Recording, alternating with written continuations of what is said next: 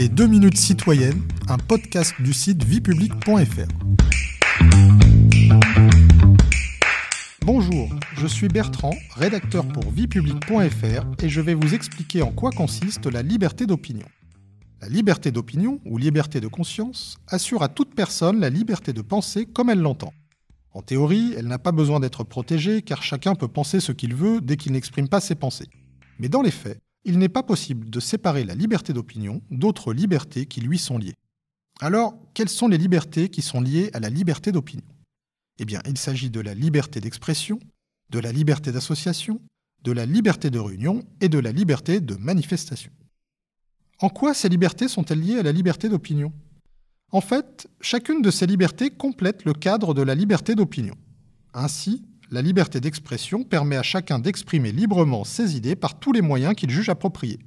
Elle implique donc la liberté de la presse, la liberté de la communication audiovisuelle et la liberté d'expression sur le réseau Internet. Cependant, cette liberté implique également le respect d'autrui. Ainsi, les propos diffamatoires, racistes, incitant à la haine raciale ou au meurtre sont punis par la loi. La liberté d'association affirmée par la loi du 1er juillet 1901 permet quant à elle de s'associer au sein d'une même organisation comme un parti politique. La liberté de réunion permet à plusieurs personnes de se réunir pour partager des idées ou soutenir une cause.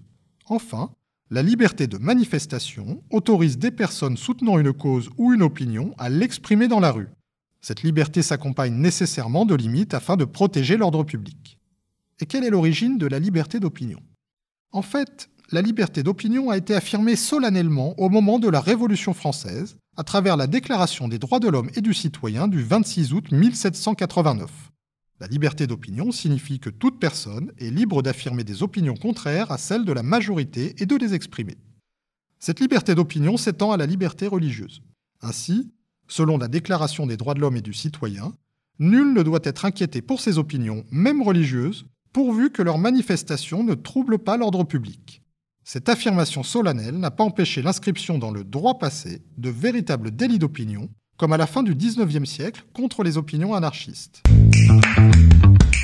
Vous pouvez réécouter ce podcast et toutes nos séries sur vos plateformes préférées et notre chaîne YouTube.